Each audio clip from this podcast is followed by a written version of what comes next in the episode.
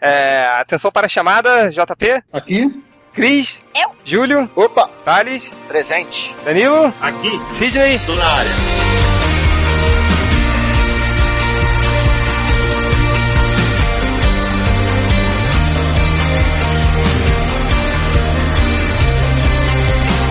Então chega porque vai começar o podcast MDM, o podcast mais astronáutico da internet. Hoje aqui nós temos os escroques de sempre. É, falecido Ultra. Oi, boa noite. Triplo. É nóis. Nerd Reverso. Quem é Nerd Reverso? E hoje a gente vai receber. Acho que nunca a gente recebeu tantos convidados especiais assim na, na vida. Acho que esse é um dos podcasts mais importantes da história do MDM, porque nós temos aqui, quero muitas palmas para a equipe responsável pelo astronauta magnetar, Chris Peter. Aê! É, uhul. Danilo Beirute. Aê! Aê! Bicha! e Sidney Guzman. Aê! Vai ó, gritar viado que já vai morrer aqui. Já mata. Vai, Palmeiras! É, ruim. É, Olha, ruim. é capaz de, de- desse- quando esse podcast for pro ar, o Palmeiras ser rebaixado já. É a maldição Tá tão MDM triste, pegando mais um, tá vendo? É, maldição e pegando mais um. Mas Cris, eh, Danilo e Sidney, sejam bem-vindos aqui ao podcast, podcast MDM, a maior pocilga da internet. E a gente juntou todo mundo aqui pra gente falar um pouquinho do álbum Astronauta Magnetar. O Sidney, antes da gente começar a rodada de perguntas, eu queria que você falasse um pouquinho. eu Sei que já falou no podcast anterior que você já teve aqui, mas muitos leitores idiotas ainda não escutaram. Queria que você falasse um pouquinho da Graphic, da iniciativa da Graphic MSP. É, eu falo, bom, primeiro agradecer o convite e, e impressionante o carinho que você tem com o seu público, eu acho uma coisa emocionante, isso, sabe? É lindo, é lindo. é. Isso é muito bonito, é por isso que os comentários, os caras quase não, não xingam também, né? Mas é uma, uma troca de energia muito É uma troca de gentileza entre. É, mas não, mas agora falando sério é o seguinte: bom, o projeto Graphic MSP é, é um filhote né, do- dos MSP50, que nasceu, o projeto nasceu em 2009, né, com o cinquentenário de carreira do Maurício, em que eu chamei 50 desenhistas do Brasil inteiro para fazer histórias dos personagens do Maurício no estilo deles. E aí, foi um, graças a Deus, um mega sucesso o MSP50, depois veio o MSP mais 50, e depois o MSP novo 50. E aí, enquanto tava fazendo o terceiro, eu já tava que- que- quebrando a cabeça como é que a gente ia fazer as graphics. O Danilo já tinha já foi convidado ao mesmo tempo que fazia o- eu tava fechando o terceiro livro e agora esse ano aqui um depois do anúncio praticamente que foi feito no FIC do ano passado a gente estreou a primeira Graphic MSP com o astronauta Magnetar em grandíssimo estilo. Mas o, Sidney, e a ideia, a ideia de já fazer as graphic novels surgiu em que momento? Quando você tava pensando lá, começou o, o primeiro álbum lá, a coletânea, já tinha essa ideia na cabeça? É legal, é legal dizer isso porque a, a ideia surge exatamente no, no- no- em 2009, quando eu tava fazendo o primeiro.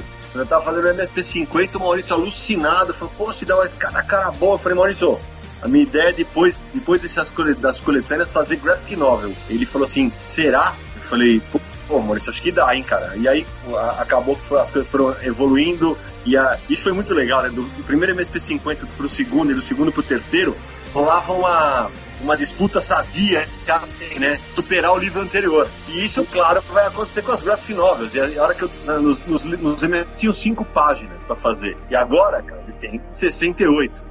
Então dá pra eles brincarem à vontade e, a, e o Maurício tá bastante feliz. Aliás, esse é um negócio que eu tenho falado bastante, né? É óbvio que o mérito do Danilo e da Cris é absurdamente extraordinário, mas a gente, tem- a gente tem que lembrar sempre que, meu, isso tudo só tá acontecendo porque o Maurício deixou brincar com os brinquedos dele, né? Pô.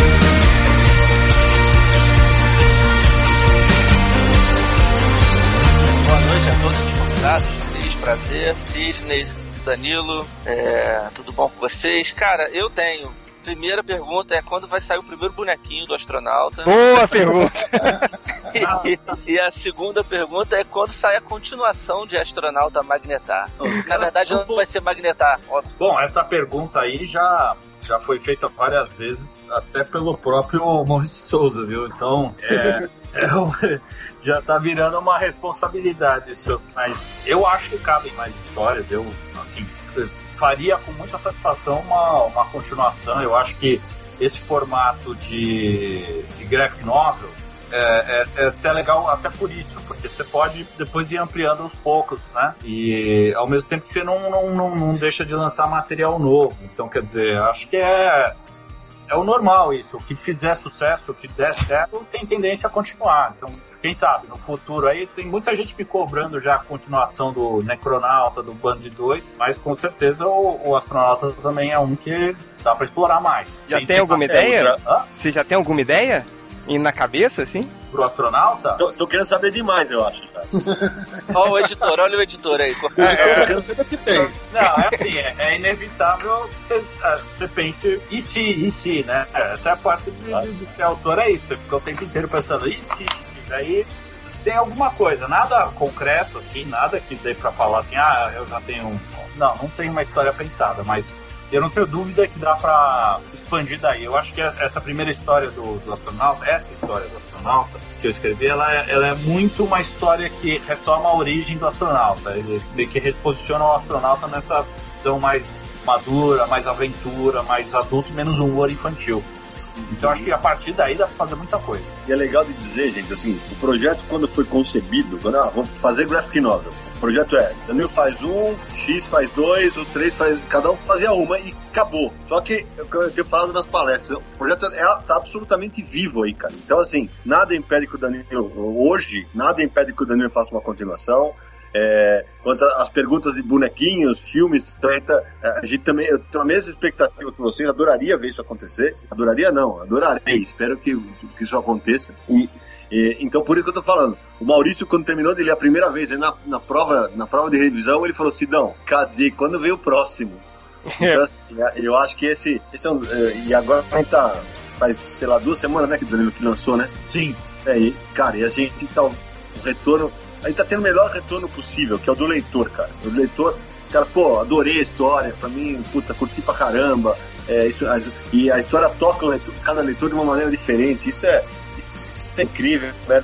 Fala de cor maravilhoso. Eu tenho uma pergunta pra fazer ainda, Ah, assim, tipo, é, a gente tá falando de continuação, eu lembro que logo na- na- nos dois dias, no segundo dia de lançamento, eu tava em São Paulo ainda, e teve uma discussãozinha no Twitter que eu tava dentro de pessoas pedindo uma edição mensal, uma revista mensal. Eu lembro que eu fui contra, o Sidney também fez um comentário é, contrário, mas depois ficou balançado. Você acha que seria possível, dentro da estrutura que existe hoje, ter uma revista mensal do astronauta com essa pegada?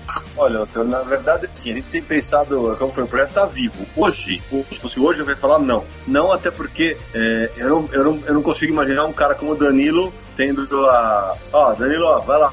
Ripa aí 20 e tantas, 30 e tantas páginas por mês, e a gente teria que mudar toda a estrutura, é, a estrutura de trabalho hoje. O Danilo tem um monte de trabalhos autorais dele, não trabalha só para MSP. É, mas assim, é, a, ideia, a ideia de álbuns e, de repente algum formato mais para frente para experimentar não está descartada. Mas assim, revista mensal, é, o Danilo, o Danilo tem, tem sido bastante feliz quando ele falou isso. É um formato que fora daqui não tá, não tá funcionando. Nos Estados Unidos basta ver o que eles reinventam toda hora, né? A toda hora tem que se reinventar, tem que se reinventar, tem que se reinventar. Reboot, reboot, reboot, rebostes e essas coisas.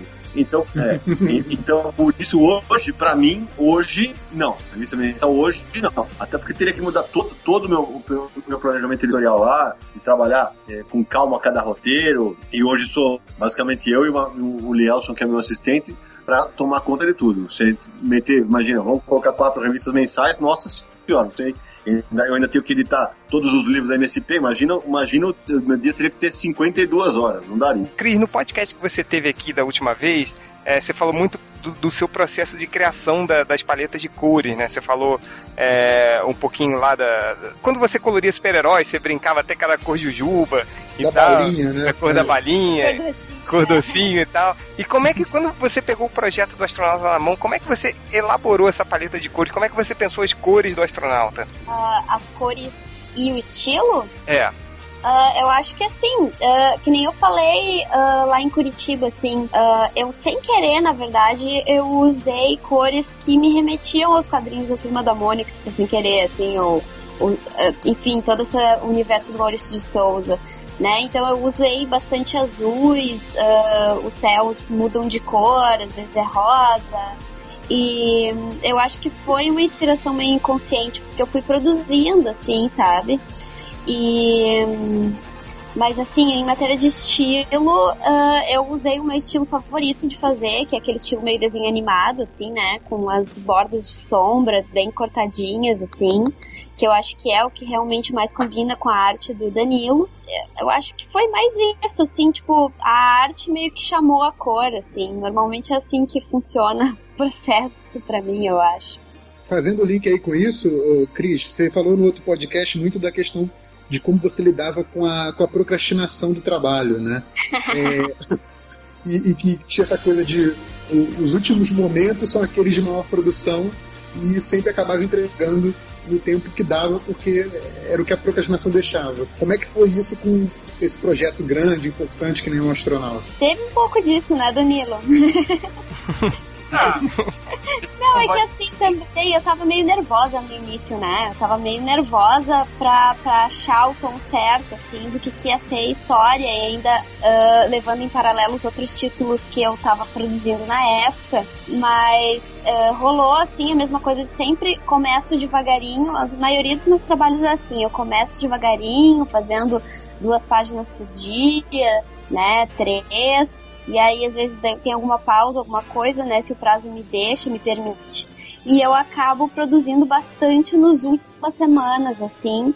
E normalmente, uh, normalmente os meus trabalhos mais, as páginas, minhas páginas preferidas sempre são aquelas que eu faço no momento de muita pressa, assim, porque eu acho que eu acabo me soltando mais artisticamente, eu acabo usando mais o impulso na hora de colorir e fazer as páginas e acaba dando certo, né? Como toda boa brasileira, sempre pra última hora. Não, mas, ah, aí tem uma coisa que logo no começo, eu, eu, vou discordar da Cris.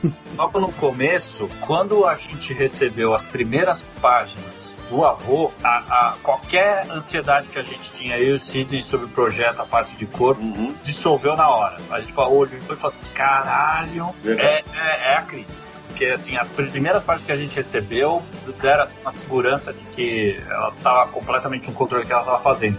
E até hoje eu acho que são as minhas páginas prediletas da, da, em termos de cor são as, as, páginas do avô, que eu acho que ela matou a pau, assim, pegou, capturou muito tanto essa coisa do Maurício como uma coisa meio interior brasileira, uma coisa bem assim, que tá todo o gibi do, do Maurício Souza tem essa coisa de interior, né? No, no, e, e, quando a gente viu aquelas páginas, não, não, tinha mais dúvida nenhuma. Ah, eu, eu assim, ó, aquela primeira página é dele só, assim, olhando a, a paisagem, assim, é, já, assim, eu, eu olhei ela já enxerguei colorida na minha cabeça. Aquela primeira página saiu facinho mesmo. Eu, eu, eu gosto bastante daquela primeira página mesmo. É, eu acho que é a minha favorita do, da, da, do livro. É, só pra dar que é, teve pouca coisa que eu queria refazer, coisinha de ajuste mesmo que o Danilo orientou. De eu falar, ah, Cris, é, o cabelo da Ritinha tava, é, é moreno, ela tinha feito acho que ruivo, mas coisa mínima, assim, saca? Coisa, o resto, a atriz foi, foi muito sensível pra, pra sacar, pra sacar o que, que, o que, que o Danilo queria. Eu acho que mudança de cor foi só o cabelo dela mesmo. Mudança é, de cor foi. mesmo. O resto foi só, tipo, ah, coloca aquela. aquele pedacinho de armadura mais perto ali da menina. Uhum. Ah, é o. Bem conhecido como sapo. O comentário que eu ia fazer das cores é que, assim, que é uma coisa legal que tem na HQ, que tem vários climas diferentes, ambientes diferentes dentro da HQ, né? Momentos diferentes que pedem uma colorização diferente.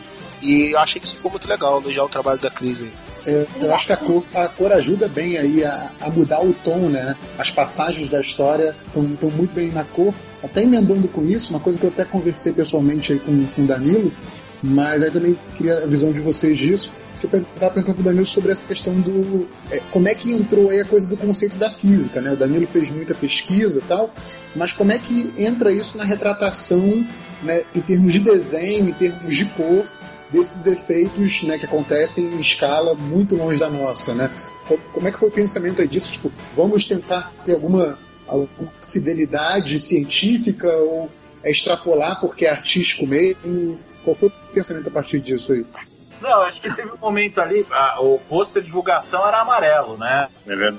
Metal era tudo amarelo. Aí, aí surgiu meio que, que essa questão assim, e até por conta do, do uniforme do astronauta ter o azul, mas bastante amarelo, a gente resolveu mudar o fundo para ele ter um pouquinho mais de destaque. É, a nave também, né? Exatamente, a nave e também era para evidenciar também que as pedras em volta do magnetar eram feitas de gelo e de metal. Então, quer dizer, a gente teve uma troca aí do pôster, porque o pôster foi feito muito antes. É. A pôster de divulgação, que é a folha de rosto, foi feito com muita antecedência. Foi feito quando o Sidney divulgou o projeto no FIC do ano passado. Então, E de novo, Danilo, me dá, me dá uma rápida licencinha. E de novo, eu faço questão de dizer que tem que ser dado crédito para quem deu a ideia. A ideia foi do Danilo e do Gustavo Duarte. Vamos fazer? Eu falei, vamos. Liguei pro Vitor, liguei pro Chico, todo mundo fez e ficou aquele auê que todo mundo viu. Sim. Então a ideia Os foi. teasers, né? É, os teasers. A ideia foi do, do cidadão aí que está falando com vocês. Esse, Não, esse eu, eu vou, vou até voltar aqui no- numa, numa parte que o Sidney deu uma pincelada sobre ah, essa coisa de, sabe, de talvez ter uma continuação ou de um outro formato de publicação. Lógico, o Sidney, que é o editor lá na Maurício Souza, ele que fala disso com propriedade.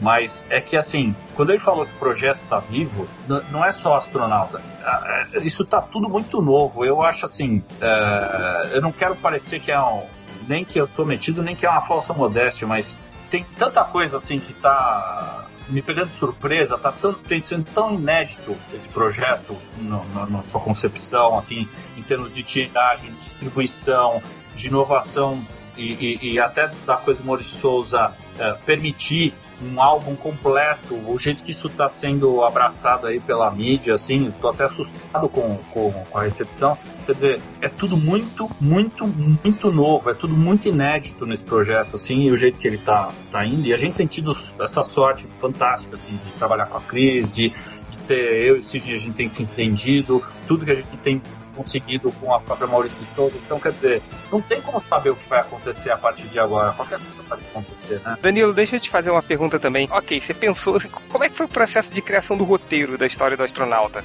O que, que você tinha em mente, assim, de onde você partiu? Fala um pouquinho é, mais do roteiro, assim, da história.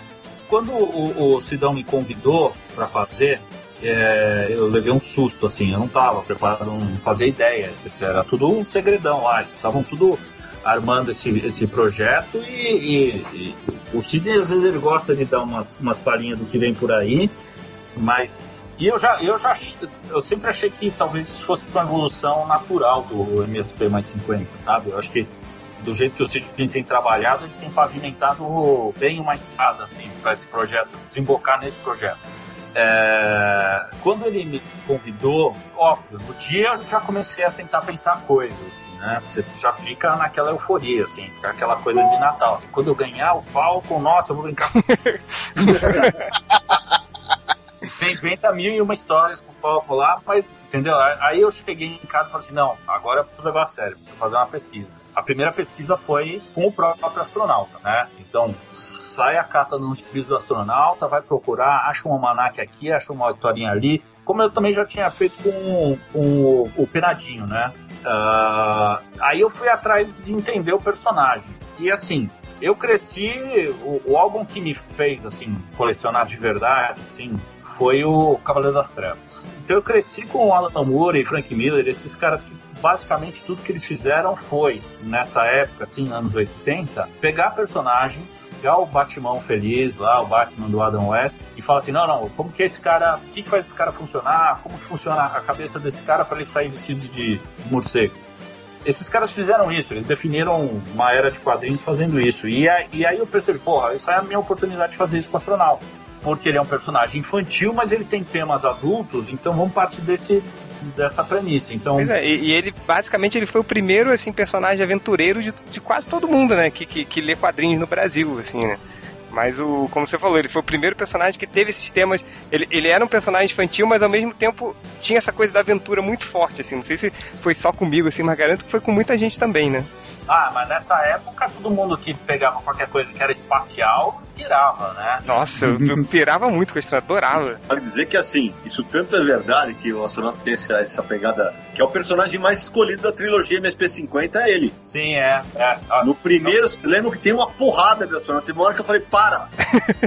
Chega. Não dá mais astronauta. é, ele- Ô, ô Cid, mas explica aqui pra mim que eu sou burro. Você já chegou com um astronauta pro Danilo? Tipo, Danilo, o, o personagem que indica pra você astronauta teve um leque de opções aí? Quando, quando, quando eu bolei o projeto, eu defini quais eram os personagens que iam ser feitos. Eu queria duas graphics de aventura, seria astronauta Piteco. Eu queria uma, uma, uma graphic com um traço mais é, infanto-juvenil, mais fofo, que era a Turma da Mônica. E queria uma, mais focada em humor, que seria Chico Bento. Aí, baseado nisso, eu fui escolher os autores. Eu falei, bom, a minha- na minha cabeça tinha uma regrinha básica. Não vale repetir o que o autor fez no MSP50. Bobagem, porque o foda dele até aparece o Chico Bento, mas apesar de não ser uma história dele. Mas aí eu falei, bom, quem que eu encaixaria aqui em cada personagem? E aí foi, foi o Danilo pro, pro astronauta, o Chico, o Chico da Paraíba pro Piteco, os irmãos Cafage da Turma da Mônica e o qual que era a minha. Por, por que escolher esses caras? Primeiro Opa, que, que para fazer esse projeto, tá cortando, gente? um pouquinho, mas pode continuar. Tá cortando Cid. Então vamos lá. Então, esse projeto tem que estar absolutamente com uma puta vontade de fazer, um tesão lascado. E eles demonstraram isso nos MSP50. Eu falei, bom, esses caras eu quero trabalhando num projeto desse. E porque eles são profissionais pra cacete, assim. Tanto quanto a entrega de prazo, quanto a não ter, não ter, não fazer com doce de, de achar que o editor é inimigo dele porque pediu uma alteração. Oh, meu Deus, não mexa no meu trabalho. Cara, tem horas que é, que é preciso pra adequar pro público que a gente precisa chegar, atingir. Então foi por isso que eu escolhi esse, esse quinteto pra fazer essas quatro obras aí. É, E, e, aliás, isso bem lembrado porque nu- numas conversas que eu tive com o Danilo, numa das festas comuns passadas, a gente conversou bastante, né, Danilo, sobre o- exatamente essa coisa do profissionalismo, assim, que você falou, cara, eu não atraso, eu sempre entrego na hora, eu faço esse esforço do caralho, não foi? Ah, pô, Engraçado que essa foi uma conversa que eu tive com o Danilo também no, no FIC, né, Danilo? Lembra disso? sim. A gente conversou bastante sobre isso, sobre o profissionalismo do autor de quadrinhos aqui no Brasil. É, Então, é que assim, eu, eu sempre bato nessa tecla. é, e, e muito autor fala disso. Desde que eu, eu comecei a me enfiar nesse mundo do- dos quadrinhos, do lado da produção, em 2007. E de cara eu já percebi que essa era uma, uma conversa muito recorrente, que é, ah, existe mercado, mercado, mercado. Cara, não existe um mercado amador para nada, sabe? Quer fazer um mercado, tem que ser profissional. Agora, nesse instante, eu estou desenhando umas coisas aqui para próximo trabalho, entendeu? É, eu, eu tenho missão de um dia ganhar para fazer história, história em quadrinhos exclusivamente. E não, não, eu sei que ninguém vai me entregar de bandeja isso, sabe? Eu vou ter que conquistar. Quer dizer, se eu tô fazendo agora o álbum do astronauta, se eu fiz agora o álbum do astronauta, foi porque quando eu fiz o MSP mais 50, pô, eu dei o meu melhor, melhor que eu podia lá, entendeu? E se eu só cheguei lá por causa do bando de dois, e eu só cheguei no bando 2 por causa do Necronauta, quer dizer, uma coisa leva a outra, e é uma carreira que você vai montando mesmo. Eu não sou médico, não sou engenheiro, quer dizer, eu não tenho plano de carreira de quadrinhos. Você precisa montar um negócio por você mesmo, entendeu? E você tem que enxergar as oportunidades e não deixá-las passar. Então, quer dizer, é, ali, ó, cinco páginas ali do Penadinho viram um álbum de 68, do astronauta. É, e é isso, cara, tem que ter essa visão, assim, é, é, não é, pra mim não é um passatempo. Eu gosto muito de fazer. Eu não quero, a princípio, fazer pra Marvel e pra DC, porque acho que isso ia estragar o prazer que eu tenho pra, de fazer quadrinhos. Aí entra muito essa coisa do que o Sidney tem contra o, o- uma versão mensal do Astronauta ou de outro álbum do Graphic MSP aqui, mas eu tenho muito prazer de fazer, mas para mim não é um hobby, para mim é uma profissão que eu- um dia eu espero que eu consiga levar, sabe? De não precisar mais fazer outras coisas, fazer exclusivamente quadrinhos. E aí você tem que trabalhar a sério, né? O E, engraçado é que tem dois perfis do pessoal, assim, que tem interesse em trabalhar com quadrinhos, né? Tem o perfil das pessoas que a primeira pergunta é e aí, quanto, quanto tu ganha, dá pra viver? Que, que não é, se tu tá pensando nisso, então cai fora, sabe? E não, e não é porque, ai, não dá dinheiro, não é por isso que eu digo isso, é porque eu acho que qualquer carreira que tu vai fazer só pensando na grana que tu vai ganhar, tu não vai fazer bem, sabe? Nossa, tem É, chance de se sim. fuder seriamente ser um terno frustrado. É, Não, e a eu outra... acho, acho que nesse ponto, nesse é como ponto, se todos os médicos ganhassem bem, é como se todos os jornalistas Exato. ganhassem Não, bem, é. é como se todos os engenheiros ganhassem bem. Isso não é uma realidade. Não, Exato. e, tá, e só, só pra complementar, isso que a Cris falou, é, durante todo o. é, eu, puta, não pode parecer bobagem, mas assim, durante todo o processo de, de trabalho comigo, com o Danilo, com a Cris, com os, com os Cafage, com todo mundo que tá rolando, é, eu acho que a gente tá colhendo agora no, no Astronauta que a gente plantou literalmente, porque a gente, a gente trabalhou numa energia tão boa, velho, mas foi tão legal o trabalho, o, o tra- o tempo todo, que acho que a, o que a gente tá recebendo agora é só, um, é, é só um reflexo do que a gente acabou vivendo. E, isso. Isso eu pretendo espalhar porque assim, cara, é o que eu falei, você pode fazer o trabalho curtindo o que você tá fazendo, gostando do que você tá fazendo, por que não fazê-lo? Por que, que você vai procurar pelo em ovo? Então por isso que eu escolhi as pessoas que eu achava que, que se encaixavam dentro do jeito que eu gosto de trabalhar. Sim. E até complementando isso, então quer dizer, é, as limitações que, que de repente trabalhar para uma Maurício de Souza te colocam, ah, mas eu tenho que tratar o personagem assim assado, ah, mas eu tenho que. que não são muitas, entendeu? Eu não, não entendo porque eu, como o Sidney teve tanto problema com alguns atores, porque eu não acho que são grandes limitações. Não, e outra, eu acho que às vezes as limitações só aguçam mais a criatividade na hora da gente criar as coisas. Exatamente, é o que eu ia falar. A limitação, ela é, o- é uma caixa que você tem que aprender a preencher, entendeu? Quer dizer, pô, chegou lá, não posso fazer isso? Como que eu sou malandro e dou a volta nisso? E aí você acaba fazendo a história Cara, mais legal. Eu falo muito isso pro, pro, pros estagiários que passaram por mim assim, nos últimos anos no meu trabalho, que eu vou usar uma expressão muito chula agora, mas que quem tá acostumado, quem escuta Melhores do Mundo tá acostumado, quem me conhece de podcasts antigos também tá, vai, não vai se surpreender tanto. Mas no momento que você tá numa empresa, você tá num trabalho, que você faz alguma coisa e tem suas limitações, bicho, você vai sentar naquela caralho ali, vai rebolar até sair alguma coisa, sacou? Não adianta ficar chorando. Eu já tava achando que ele ia contar os, os estagiários que passaram pelo sofá dele, já tá aí ele e. Ou seja, todos os estagiários sentaram aí e saiu alguma coisa, é isso? Ah, meu Deus. Nossa senhora. Olha a revelação aí. Esse cacete aqui, ó. Olha o tamanho do cacete. Eu mandei já colocar uma argola aqui. O Change, ele, ele trabalhou na empresa que eu trabalho, assim, a gente... estágio lá. Ô, o Change foi estagiário. Não, não, não, nem fudendo que eu fui estagiário.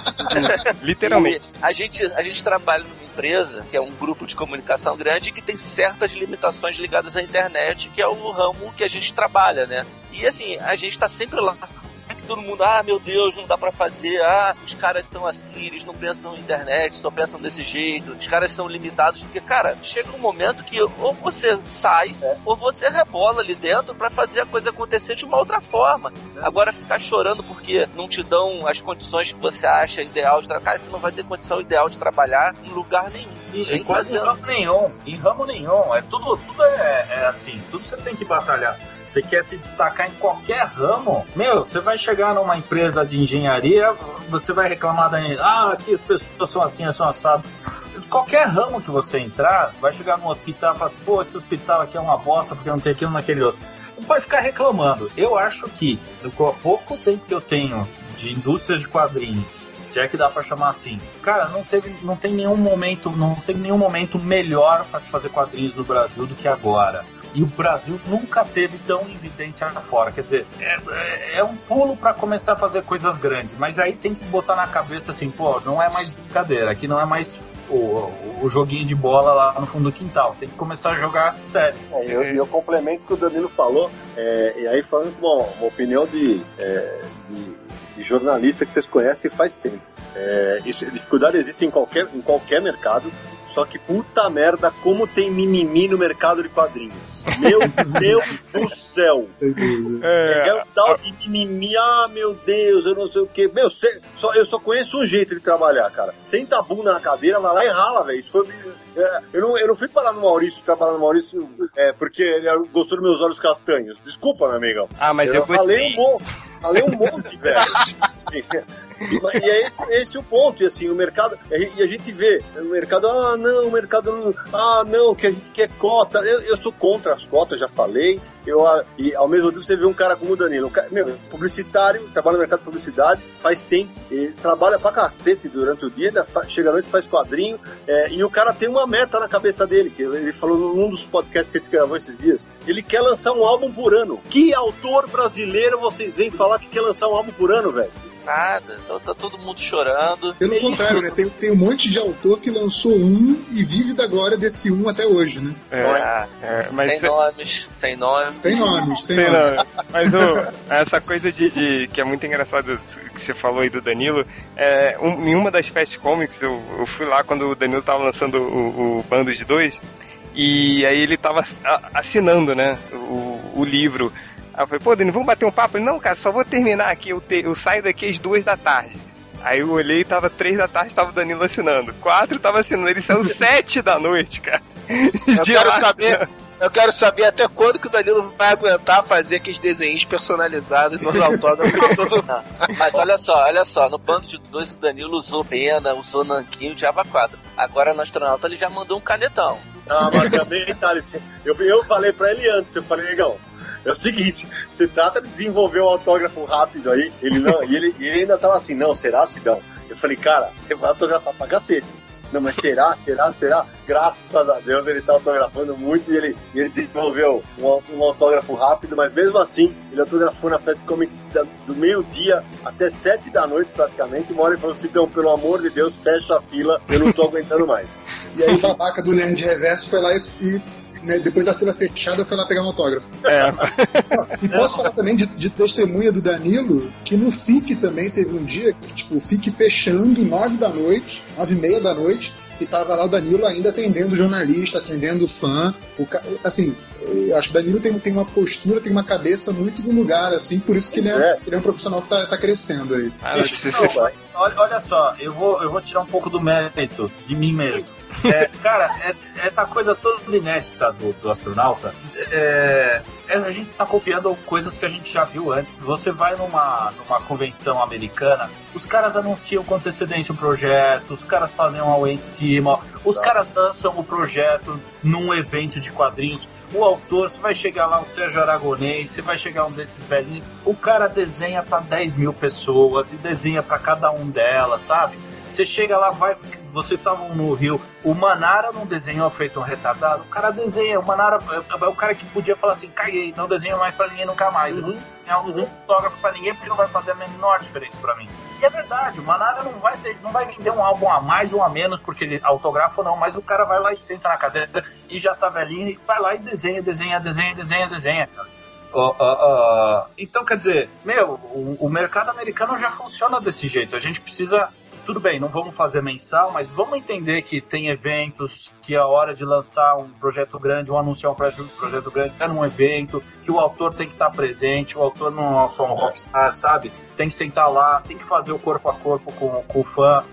Porque faz uma diferença. Faz uma diferença. Pô, eu, eu trouxe aqui 100 álbuns magnetar da Comics para autografar, para Comics vender pra internet pra gente que não pode comprar, não pode pegar o autógrafo que mora em Salvador, que mora em Recife, que mora no Legal. Um detalhe: a Panini não pediu e o Sidney não pediu. Isso foi iniciativa do Danilo. Maneiro. É, mas porque assim, é a minha carreira, entendeu? É o, é o meu trabalho. Então... É o comprometimento do cara com o trabalho dele. É, é, é, faz, é diferente foi aquilo que a gente conversou. É, eu, às vezes, eu tenho a impressão de que tem uma galera que faz quadrinho no Brasil que tá muito preocupada assim, eu vou fazer um quadrinho, esse quadrinho vai me agradar, porque eu sou intelectualmente muito superior a todos os outros seres humanos não, desse país. Queremos nomes, queremos nomes. E aí, quando não vender nada, é, é, eu vou ficar dizendo que as pessoas não compram porque são ignorantes e que as editoras não me dão oportunidade e que não incentiva o quadrinho nacional. e aí, ninguém. aquela coisa engraçada do quadrinho marginal, né? Quer dizer, o quadrinho que é uma arte extremamente popular, o cara quer criar um quadrinho marginal. É, é engraçado. E aí o cara não, os caras não estão preocupados em fazer quadrinhos para as outras pessoas, né?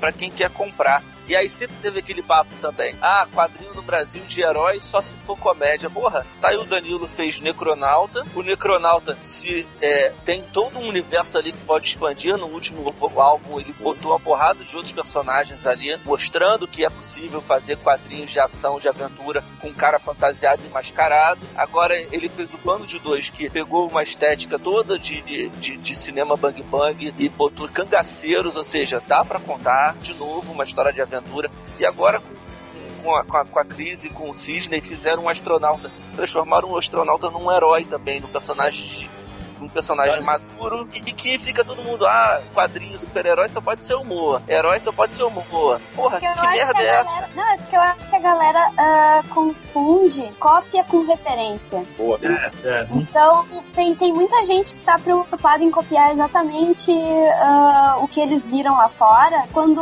eu acho que a gente aqui tá, tá pegando o melhor de referência que eles nos dão pra usar aqui, entendeu? Tanto que por isso que a gente já descarta coisas como mensais, coisas do gênero. A gente aprende com o erro dos outros e a gente usa eles como referência. Referência é diferente de cópia. E tem muita Tá, eu gente. só queria, É, cópia é o que o Liefeld faz. Referência. eu, eu só queria eu só comentar um negócio que assim, é, você tem toda a razão quando você falou. é, é, durante muito tempo falou, não, não se pode fazer quadrinho é, infantil juvenil adulto para banca. Cara, eu, eu, eu, eu falo desde o começo desse projeto. O nosso, a nossa intenção é, é- é- é levar esse, esse tipo de quadrinho para banca. Porque os MSP foram para livraria, ok. Mas eu queria que as graphics fossem também para banca para chegar a mais leitores. Sim. Felizmente, os primeiros números nos indicam que a gente acertou. Pelo jeito que a gente acertou. E a segunda coisa é o seguinte: isso eu não falei ainda para ele, vou falar agora em, público. É o seguinte: no- tanto no Fast Comics quanto na Gibicon, que eu tive junto com o Danilo autografando, é, e, a- e eu posso falar isso de que são 22 anos de mercado. É, e eu, te- eu já vi um monte de cara que, que torce o narizinho se você leva uma obra que ele lançou há não sei quanto tempo, de, da qual ele participou para autografar. Ah, mas esse não é o meu lançamento. O Danilo fez autógrafo para quem não tinha livro. Teve um rapaz, eu vi um cara muito simples, chega lá, olha, eu não tenho livro, você me faria um desenho? Ele fez. Sabe? Isso, é, é, ah, pode parecer uma bobagem. Para mim, ele tá ele tá seivando o futuro dele. Ah, ele é aquele, é aquele cara lá que quando eu não tinha dinheiro foi o cara que me deu o autógrafo. É, mas é. Caralho. Você tá lá, meu, você, você jogou na chuva, você molhar. E aí um, um desenho a mais, um desenho a menos, não faz a menor diferença, sabe? Não é um negócio que vai lá. Pode fazer pra você, mas pro cara faz uma diferença danada, Danilo. Você não... Pois é, mas daí essa ver. parte você tem que entender.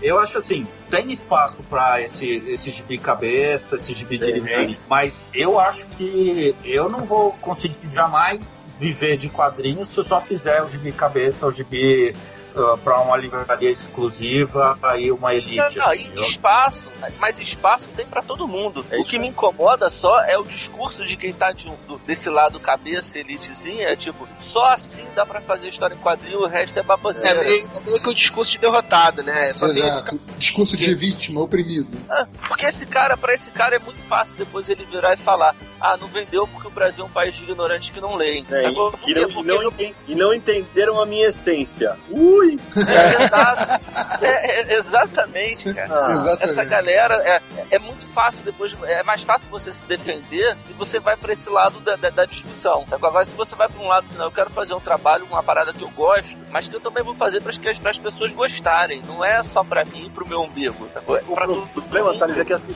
é, Aí eu, você- eu concordo com o Danilo. Eu acho, eu, eu, falar- eu acho vital que tenha esse tipo de quadrinho também. Ainda bem, a gente tem que ter um. Nós temos que ter um, um leque mais variado possível no mercado. Sem Mas, dúvida. mas eles, é justamente essas pessoas que, que defendem, que só querem fazer esse quadrinho, acham que é um pecado fazer um quadrinho assumidamente comercial porque a gente quer vender pra caramba. É, não tem nada de errado, pô. É o mesmo negócio da eu queria formar público. Eu queria aumentar o público pra também. che- Veja bem, eu aumento o público de quadrinho pra que o cara. Ó, tem esse quadrinho aqui que é mais cabeça, você pode conhecer. Eles veem, eles veem problema nisso. É muito mais fácil você acessar uma coisa até de mais cabeça quando você vai começar, começa pelo mais popular. Viu? Ninguém vai atrás, mergulhar de cabeça num negócio mais, mais difícil, ou mais É porque primeiro assim, entre aspas. Você tem que entender a linguagem, né, daquilo dali, né? E você ter uma obra popular que ao mesmo tempo tem qualidade, como é o caso, É o Isso caso. já, já, abre o, já abre o caminho, com certeza, cara. E tem um impacto muito grande, né? Eu acho que esses quadrinhos, essa, essa iniciativa do Graphic MSP vai abrir caminho pra muita coisa legal ainda, que já vem acontecendo no quadrinho nacional, mas dá um destaque maior, né? Eu tô vendo um destaque maior agora.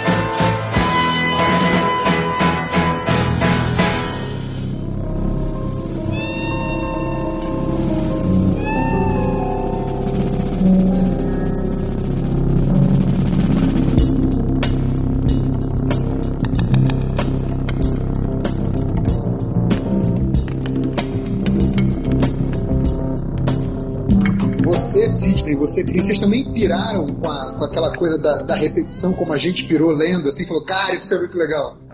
Ah, isso é legal, porque assim, Do efeito da repetição, isso é uma, no gibi popular e tudo mais. Isso, isso é legal de contar, porque assim, até o dia que lançou, bom, vocês sabem, bom, vocês sabem que eu sou barulhento na internet, né? Eu faço barulho. né?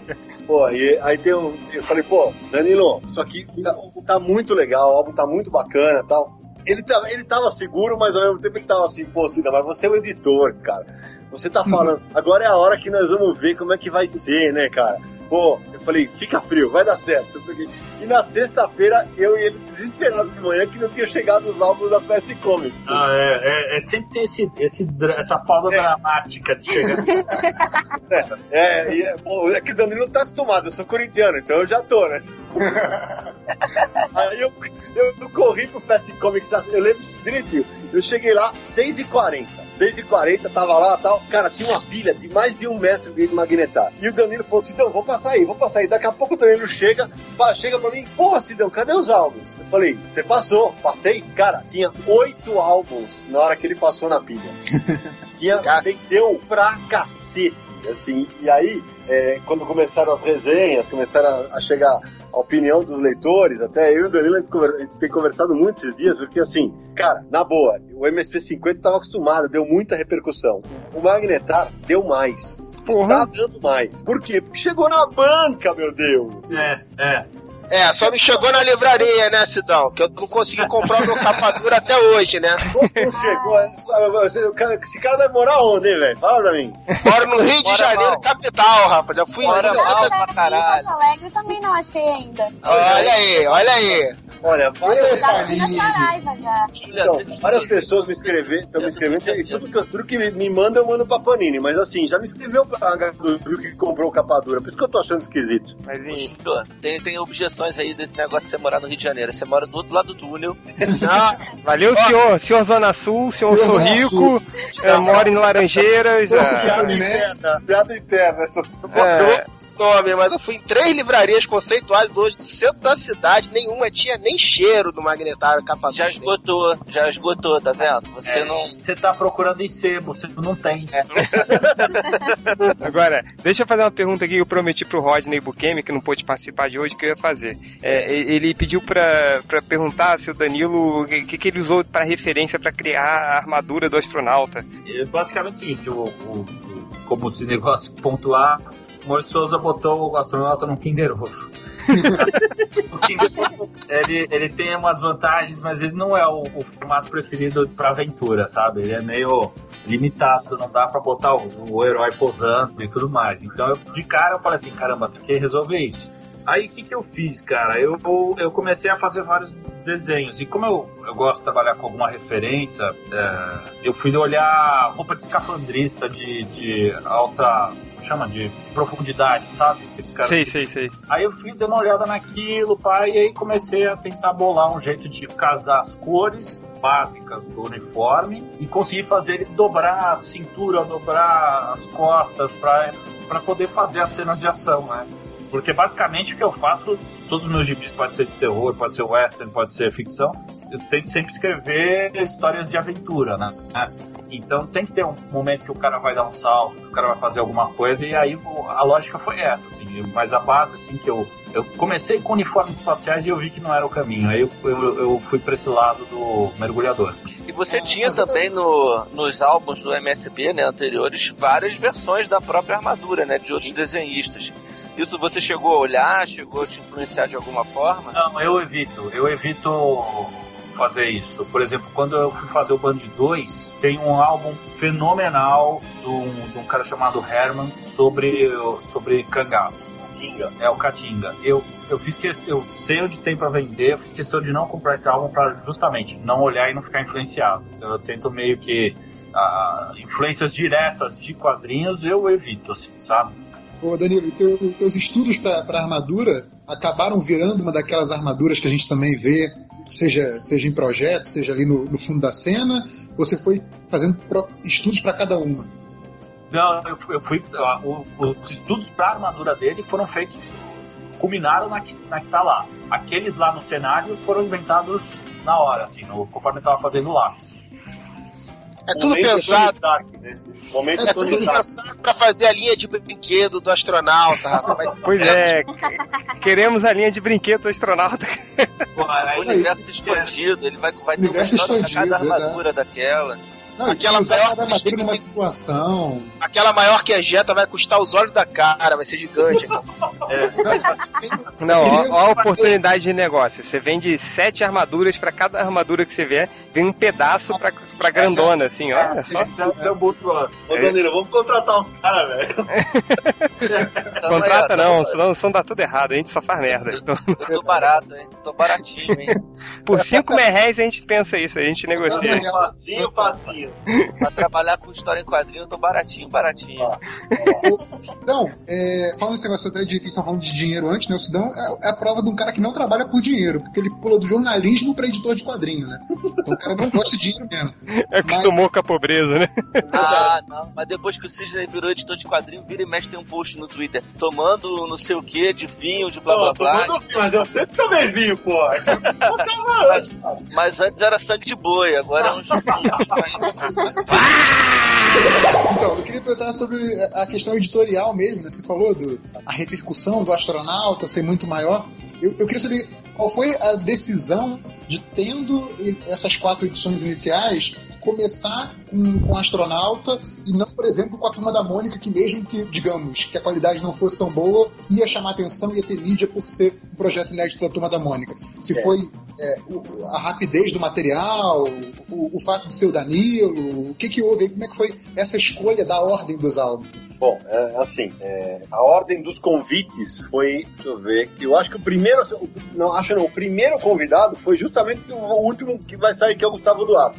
Foi o primeiro a ser convidado. Aí depois eu convidei o Danilo e em seguida já convi- convidei os Cafage e o Chico também. A princípio, eu não, eu não, eu não tinha ainda a ordem estabelecida na, na cabeça, ah, qual que eu vou lançar, qual que vai ser primeiro e tal, porque eu não sabia o que eles, o que eles iam mandar. Assim como os MSP50, eles tinham liberdade para criar um roteiro e, e aí a gente ia conversar. Acontece que quando o Danilo, e, aí eu, eu, vou, eu vou, vou dar uma de, de técnico da seleção brasileira, né? Quando eu escolhi os caras, o Danilo em seguida ganhou tudo que ele podia com, com de HQ Mix com o Bambi de dois. O Gustavo depois ganhou tudo com Có, com táxi e tudo. Os Cafage ganharam, eu falei, e o Chico vai ganhar ainda, como eu acho que ano aqui tem o 15 dele, que é maravilhoso. E aí o Danilo tava no HQ Mix, no, no, no ano que ele ganhou tudo, e uma hora ele pegou e falou assim, Sidão, vamos lá fora lá um pouquinho? E eu, eu falei, bom, beleza, quer trocar uma ideia e tal. Ele tava com os troféus, a gente saiu, o cara me abre uma pasta, me abre a pasta, e ah, isso tá nos extras, né? Ele me mostra o thumbnail de todas as páginas da história e me conta o que, que vai ser a história. Eu falei, mas já? Mas já? Eu falei, beleza. Eu falei, ó, tem isso, isso, isso que a gente pode dar uma melhoradinha e tal, vamos sentar, vamos conversar.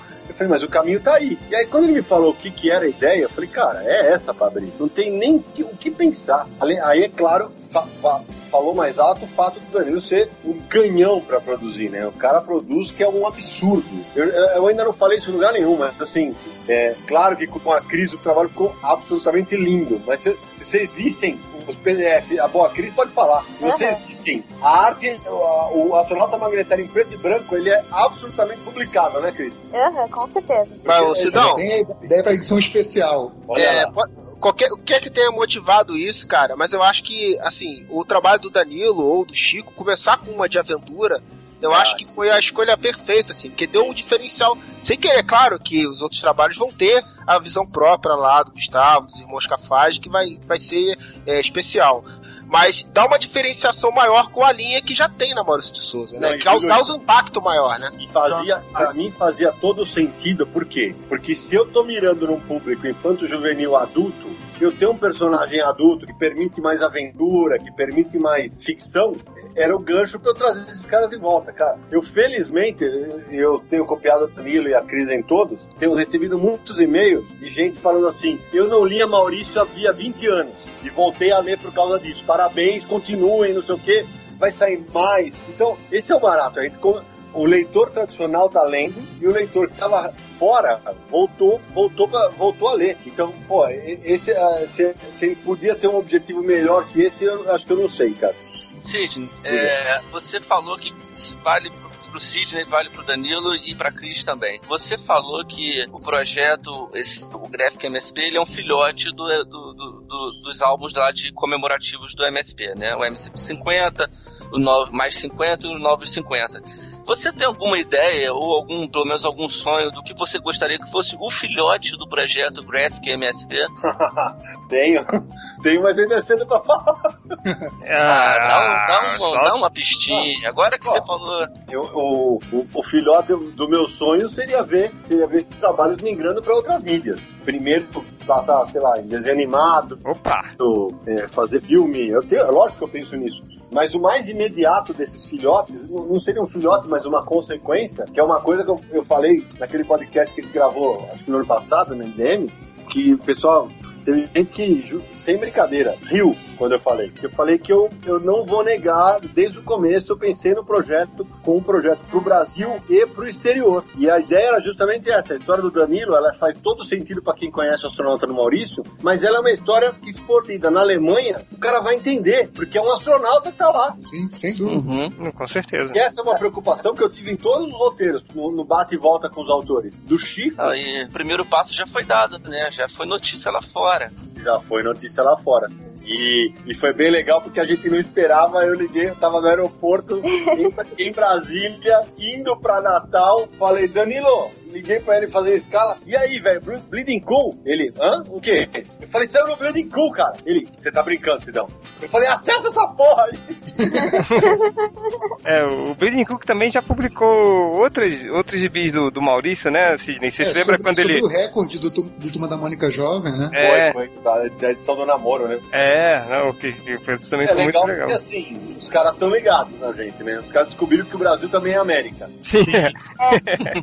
Então, É. E, Então, assim, Sidney, então assim, dentro disso que eu tava falando, é, você já pensou na possibilidade, ou o Maurício já pensou, de dentro do, do MSP, lá da, do estúdio do Maurício, é, existir algum projeto, como por exemplo tem o selo Icon da Marvel, que é para publicar material autoral de, de tipo, se um Danilo quisesse tivesse um material autoral, já pensou num selo assim pro MSP para lançar outros personagens que não só a turma, ou só, só o universo Maurício, ou Maurício e vocês ainda querem apenas é, expandir, até porque tem coisa pra caralho ainda pra fazer com os personagens do Maurício de Souza, mas se o projeto de vocês hoje é só esse mesmo, ou se vocês já pelo menos cogitaram a possibilidade de trabalhar outros personagens que não os do Maurício. Ó, a, Cri- a Cris e o Danilo sabem que a gente ouviu essa pergunta lá em Curitiba. É, e eu não vou negar que é, eu, eu vou falar igual eu falei, eu vou responder como eu respondi lá. Acho que vocês estão querendo saber demais. Olha aí, isso já, já significa muita coisa. É, É, aí fa- faça a sua própria leitura da minha frase, vamos ver. Cara, agradecer a todo mundo aí, dar parabéns, o projeto é fantástico, a HQ é excelente. E eu quero saber o, a porra do easter egg que eu não sei ainda. porra. Boa. Caralho, tem o Easter egg. easter egg. É, peraí, peraí, Sidney, a gente aí teve dois easter eggs que a gente descobriu. Que a gente descobriu não, porque o Danilo contou Mentira, pra gente, porque a gente é muito burro. É, ele falou do, do louco que a gente viu ali na página, da pedra do Forever Alone, e a outra que ele não quer falar nem a pau. Qual é? Ah, se o autor não falou, por que, que o editor vai entregar, né, Danilo? Ele falou que falaria se o editor autorizasse. Ah, Danilo, o que, que você acha? Vamos fazer uma confusão. Então, é que o, o problema é o seguinte, é, é, é, eles falaram e eu já tinha pensado nisso, também já tinha visto que não dava, né? Que era fazer uma promoção pra quem achasse, mas, Olha, né? É, mas, mas é Não, que. olha só, vamos, o cara já vai ter que ter ou vai pegar emprestado de alguém, mas ganhar um de capa dura autografado Todo mundo. pelos é. três. Exato. Olha. Melhor um de capa dura autografado por mim e pelo Felipe. grande merda, cara. Tipo, o, o cara provavelmente ele, ele, ele vai pagar pra gente devolver, né? Eu não quero essa merda autografada por vocês. Não, mas falando sério, uma pista, uma pista, vai, Danilo, uma pista. Vai, Danilo, dá uma pista pra ele. Fala, fala onde- pelo menos a página onde tá, vai. Não, mas é que é ridículo, né? Porque a página que tá é complicado, mas. Tá na 42. Peraí, tô abrindo agora, peraí. Ó. Opa, opa. Puta merda. Porra, e a minha página favorita da revista, já falei isso pro Danilo. Já É. sei. É a. Eu não acho a porra do easter egg. Caralho, como assim, cara? Peraí, vou- Cara, é a mochila dos caça-fantasmas, essa porra aqui. Não, não. é a meia que o Amônico usava na história da sacanagem. Ó, não tem nenhuma ligação com a turma da Mônica, tá? Peraí. É um, é um easter egg, como a gente vai dizer, Danilo? É ligado ao mundo real, né? É, não, ele é, ele é cinematográfico. Isso, exato. Ah, não, então não é esse pote danoninho aqui no chão. Ah, não. tem, tem uns nomes na, na lateral. Opa! Opa, ali, Isso. Kane. Cida... Não é Tem Kane? Kane, Ash, Dallas. Então, agora vocês vão no Google, É do Alien, porra, é do Alien. Ah, garoto. vocês vão Ah, no Google e, e colocam os Personagens do Alien. ali, um, um sinal de mais, vocês vão descobrir onde eles são. ah, eu, eu já sabia, tá? Não, e, e é, e é legal, porque essa parte da HQ tem um climão de Alien, né? Sim, total, total. Não, É São os nomes de todos os tripulantes do Nostromo, menos Foda, o, foda. o oitavo. boa. Ah, eu, boa. eu sabia. É, vamos lá. Chupa MDM, chupa! Bom, pelo menos em, em primeira mão aqui, a gente tem os três easter eggs da HQ da astronauta. Mas pelo amor de Deus, não falem onde tá o Forever Alone, que um monte de gente não sabe, hein? Ah, a gente já falou no começo. Tanto, eu ri tanto quando eu vi, quando eu tava colorindo aquilo e eu vi aquela cara. Ela tá muito bem sacada. É, vai, rapidinho, Nerd Reverso, a última consideração. Ah, então, aquela, aquela pergunta, né? Atender aos rumores e a coisa que o Sidão falou que tem uma revelação pra gente aqui no podcast. Revela aí, Sidão. A Disney vai comprar o MSP? Ah, o Maurício que vai comprar a Disney, pô. Não, olha, Vai ver. Eu Mas não sei é dizer. Eu de verdade não sei dizer, mas sei lá, né? Do jeito que os, do jeito que os tentáculos da Disney estão comprando tudo pelo mundo, Pois é. Escreveu na Reset esses dias que qualquer, qualquer hora dessa o Maurício vai receber a visita do ratinho que ruge. Não, espero, espero, sei lá, vamos, eu, eu não faço a menor ideia. Meu negócio é editar quadrinho e livro. Eu não tenho ne- negócios não são comigo. Não, ao menos não nesse nível. Mas vocês já pararam pra pensar que, assim, guardadas as devidas proporções, o Maurício, né, o, a- o estúdio, né, o Maurício Souza de Produções, editora, é mais competente em trabalhar as formas, em formas diversas os personagens deles do que a Warner com a DC, que não consegue fazer a porra dos filmes dos heróis. tá ligado? Sem É verdade. Enquanto isso, a, a turma da Mônica já tem uma cacetada de, de filmes pro cinema, animações. É, é mais jogo contra a, a Warner contratar o Cisne pra tomar conta disso. Ó, vai, vai dando ideia aí, o Maurício vai, vai, vai falar que eu tô pedindo emprego, hein? Sidão, agora sério, Sidão, você falou que ia revelar um negócio aqui pra gente, você já revelou que na próxima leva do Graphic MSP vai repetir a turma da Mônica e mais três. Diz mais um dos três aí pra gente. Não, vocês estão de brincadeira, não não. Um só, cara, um só, um só. Não, você tá louco, não. não gente, o spoiler já é. foi mais generoso, tá regulando agora. Tá, tá- tá me- Parece até Eu- que vocês não me conhecem, que não vai ter aquele barulho no evento. Olha só, eu aposto. teaser. Vocês estão de Eu aposto no Franjinha. Eu aposto no Franjinha. Eu aposto no. Ah, uma pergunta, Sidney. Pergunta mais importante da A noite. camisa do Cranicola. Não, é cranicola ou cranícola? Ah, muito boa pergunta, hein? Valendo um milhão de dólares. E eu cheguei lá na MSP falando cranícola, mas é cranicola. Eu chupa, sempre Cranicola. Eu, eu sempre falei cranicola. Quem Eu falou que também. era cranícola? Aqui. Eu falava, eu falava cranícola e é cranicola até porque o nome dele quando vivo era, é, é Nicola. Ah, E nunca teve acento, essa que é a verdade. É como tem muita gente que fala assim, é Bugo ou Bugu. é isso que eu ia perguntar. É bugu ou bugu? É Bugu. Bugu, droga! Ah, o Bugu eu sempre errei. Pra mim era sempre foi Bugo. pra mim foi, sempre foi Bugo, mas quando era Bidu e Bugu, pra rimar, né? Alguma coisa assim. É, não, alguém outro dia falou isso pra mim e fez sentido. Eu falei, não, é verdade, olha só. Ah, isso na minha cabeça sempre vai ser Bugo. É, vamos lá. É, Cris, suas últimas considerações sobre o livro, sobre o que você queira falar. Não, era uma pergunta ainda. Você Não. estimulou, era, todo mundo tava fazendo uma pergunta ainda. Mas você não vai falar que já tá uma hora e pouca de podcast. Deixa falar o cara, Fica velho. quieto aí, seu gordo. Vai, Cris, por favor. Que ignorância. Bonito. Tipo, eu acho que uma coisa que dá pra falar é que trabalhar com Sidão e com Danilo é muito mais tranquilo quando não tem a Dark Horse envolvida. Tá bom, Cris, obrigado aí pela participação. É, Sidney, sua última consideração. Eu queria agradecer de novo o convite de estar aqui com a galera do MDM. É, achar- dizer que eu achei do cacete que, pô, vocês colocaram duas resenhas do álbum e nenhum dos dois, aliás, nenhum dos dois está aqui, né? No podcast hoje, né? Eu acho que Pois eles foram limados- eles foram limados por causa disso, talvez, né? Agradecer o espaço mesmo, obrigado. É, pedir pra, pra galera que tá, que tá lendo a Sonata Magnetar que mande retorno pra gente via Twitter, via Facebook, porque essa é a melhor parte do trabalho, é realmente de, de conversar com o leitor. Agradecer de novo ao Maurício por ter deixado a gente brincar com os personagens dele, como disse o Danilo brilhantemente nas páginas de agradecimento. E fechar é, dizendo que, putz, que honra foi trabalhar com o Danilo e com a Cris, porque esses dois são baita profissionais. Os caras daqueles de tirar o chapéu. Boa. Não, são, são. Parabéns aos dois, porque o trabalho ficou lindo. As cores da Cris, eu acho esse azul, assim, tipo, lindo demais, assim, sempre impactante pra mim essas páginas e acho que as cores dela são fenomenais. E o Danilo, que eu, porra, sou fã do trabalho do Danilo. Desde que eu descobri os fanzines do Necronauta, fiz uma resenha pro Melhores do Mundo de todas elas. Porra, eu acompanho o trabalho do cara há muito tempo. Eu queria, como leitor, agradecer aos três pelo trabalho, assim, que, porra, eu sou, eu sou putinha mesmo, eu fiquei feliz pra caralho lendo isso aqui. É, dá, dá pra eles então, vai. É, Se quiserem, estamos juntos. Vamos aí. Carreira ajudo de graça, gente.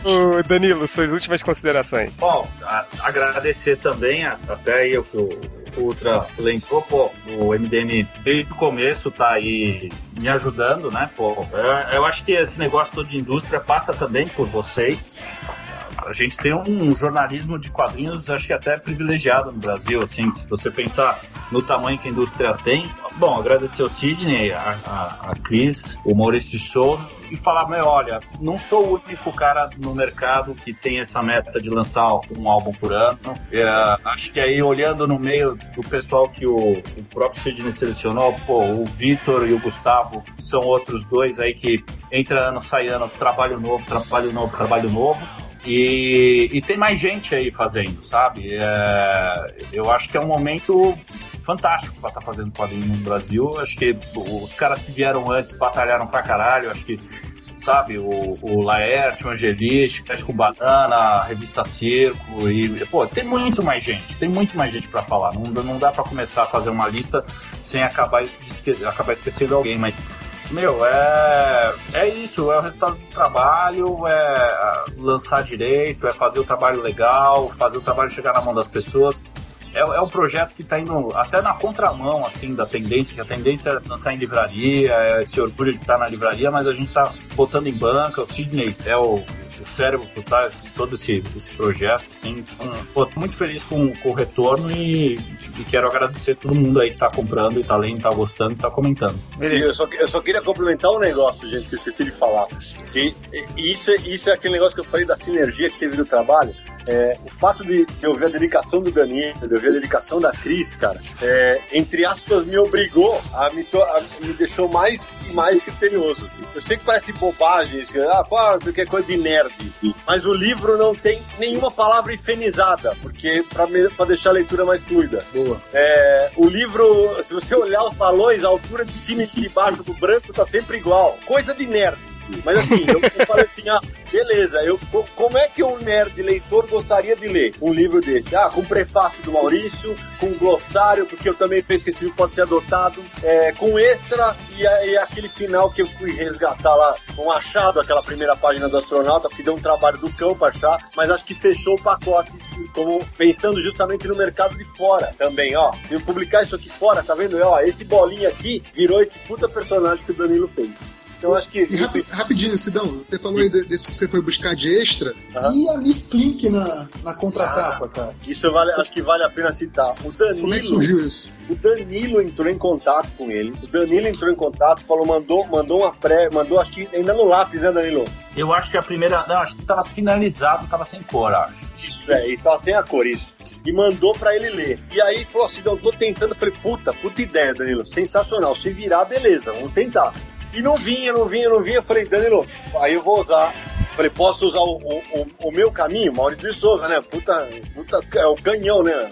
Então, assim, aí eu. E, eu- e o- Artilharia pesada. Exato, artilharia pesadíssima, né? E aí, ele já, o Maurício teve contato com o Amir Klink uns anos atrás. Eu entrei em contato, falei com a mulher dele, que é a, que a Marina, uma fofa tal, e começamos a conversar tal. Eu falei, ó, tá aqui, ó. Aí eu mandei um PDF já colorido tal. Ó, é só uma frasezinha se ele gostar tal, sabe? Uma coisa bem curtinha, tal. Não precisa ser nada muito elaborado. E, e a frase não vinha, não vinha. o Danilo- daí o Danilo foi sair de férias, foi pros Estados Unidos. Aí eu falei, puta, meu prazo vai estourar. Mandei um e-mail, falei, ah, ele tá te mandando o texto hoje. Cara, quando eu vi o tamanho da frasezinha, eu falei, que, que texto é aquele, né? Vamos combinar, né? E é lindo, né? Dá o tom já pra história. Nautas e astronautas. Mundos opostos, diria um neófito, o de um navegador e o de um astronauta. Oceanos vastos, de movimento intérmino, mas finitos e agarrados pela gravidade a um pequeno planeta curiosamente dotado de vida. Eis o hábitat dos nautas que viajam por mar. Ao contrário, o dos viajantes do espaço, mais que vasto ou desconhecido, mostra-se infinito e livre de atrito e gravidade. No entanto, seguramente a experiência do pleno isolamento em ambos não será diferente.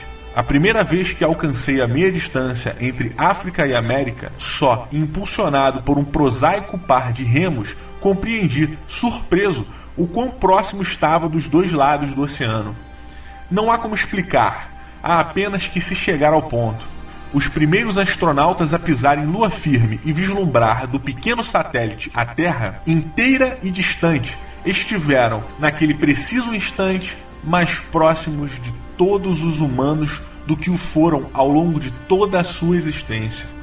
No mar, me dediquei a desfrutar desse exercício de descobrir a proximidade por meio da distância e, de quando em quando, só por prazer, de o inverter. Aos leitores deste solitário astronauta, em que Danilo Beirute reinterpreta o clássico de Maurício de Souza, desejo que desfrutem do mesmo prazer. Amir Klink, navegador e escritor. Muito O título pra mim já matou. Nautas e astronautas pra mim é um negócio sensacional. E aí quando veio, eu peguei, mandei um SMS pro Danilo, falei, Danilo, cacete, chegou o texto. Ele, você tá de brincadeira, pô. Aí eu mandei o texto pra ele, foi uma alegria, nós comemoramos, puta, via, via satélite, foi, foi sensacional e acho que foi uma, é, um presente pra, pra mim, pro Danilo, é, de, de, de todo, de como rolou esse processo de trabalho. Pô, um cara do calibre do, do, do Amir Klink, referendar, referendar um álbum que tá entrando no mercado com a cara e com a coragem, velho, assim, pra, pra, pra buscar um público novo, pô, acho que foi o presente que a gente, que a gente mais queria, né? Sim, não, a gente teve muita sorte aí no percurso todo, muita coisa aconteceu muito certo, assim, sabe? É, é, o projeto era para ter sido lançado antes, mas aí a gente, a É. Jonquinho pegou o Fast Comics, foi fantástico, então quer dizer, a gente tá numa maré de sorte, assim, que, é, que precisa se benzer. Mas enfim. Esperamos que o MDM não atrapalhe isso, né? é, enfim. Mas, galera, a gente tá estourando mesmo o tempo do podcast. Cris, Danilo e Sidney, muito obrigado por terem participado, por terem aceitado participar dessa porcaria. É, espero que a gente, todos nós da MDM, desejamos muito sucesso para vocês. Nem precisa, né? Mas é, é sempre bom assim a gente desenhar. Os de... caras pulsando a gente pra poder falar mal dos leitores, ó. É brincadeira, né? É verdade. Mas enfim, muitíssimo obrigado. Esperamos contar com vocês para outros podcasts. Cris, pode deixar que vamos chamar você para falar de outras coisas que não seja histórias em quadrinhos, tá ah, bom? Por favor. e é isso, galera. Até o próximo podcast. Mais uma vez, muitíssimo obrigado. Valeu, um abração para todos. Obrigado, gente. Muito obrigado, parabéns.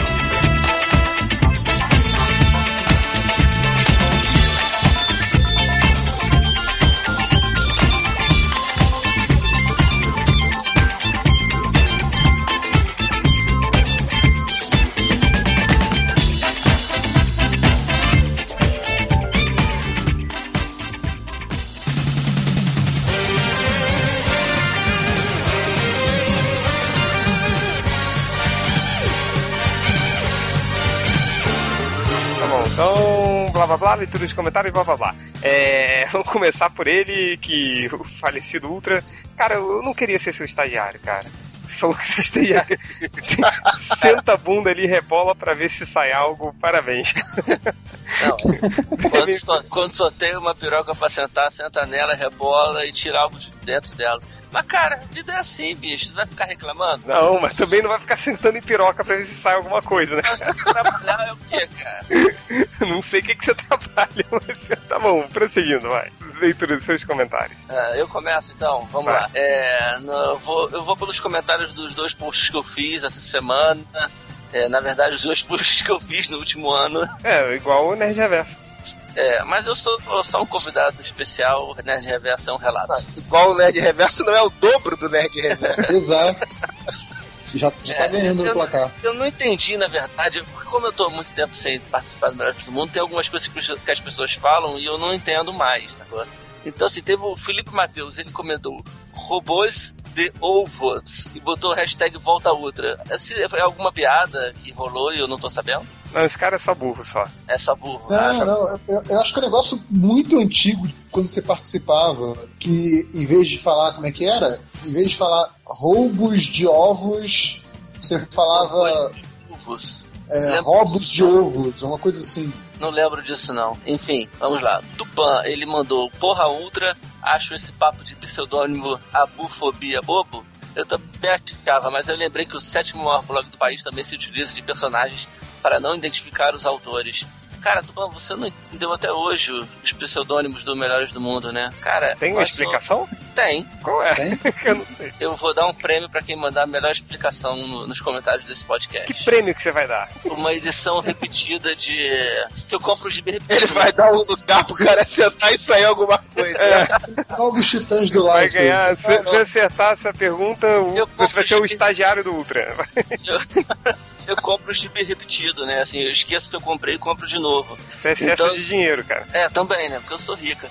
Eu tenho aqui uma edição número 1 um do Scott Pilgrim repetido. Eu tenho o João das Fábulas, eu comprei repetido, mas foi porque eu perdi o outro. Eu tenho um, um Ex Machina do penúltimo, eu acho, eu tenho repetido também. Ou o último que saiu, eu tenho repetido. Tá bom, qual é a pergunta? Qual é a, a, o real motivo dos, dos pseudônimos dos personagens do Melhores do Mundo? Quem tiver a melhor resposta vai ganhar um desses dois gibis, é só escolher. Tá bom. É... Eu mando e pago a despesa de envio porque eu não preciso dos melhores do mundo para pagar uma. Aí, seu rico. Sedex. Seu rico, tem dinheiro pra caralho, tem muitos estagiários pra sentar na minha piroca. Vai, prosseguindo.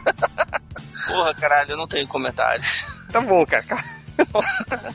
Enfim, triplo, você selecionou comentários? Ah, já tenho aqui então pra concorrer aí pro Ultra. O Change, o Change Verso colocou a explicação para todos os codinomes aqui, ó.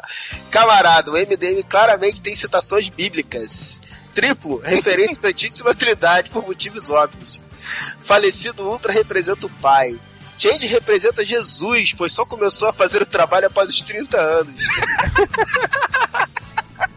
faz milagres a manter a MDM essa pocígua funcionando, além de fazer o um milagre da multiplicação de processos. O Nerd Reverso é referência ao Espírito Santo, sabedoria, a luz em pessoa, mas ninguém nunca vê ele.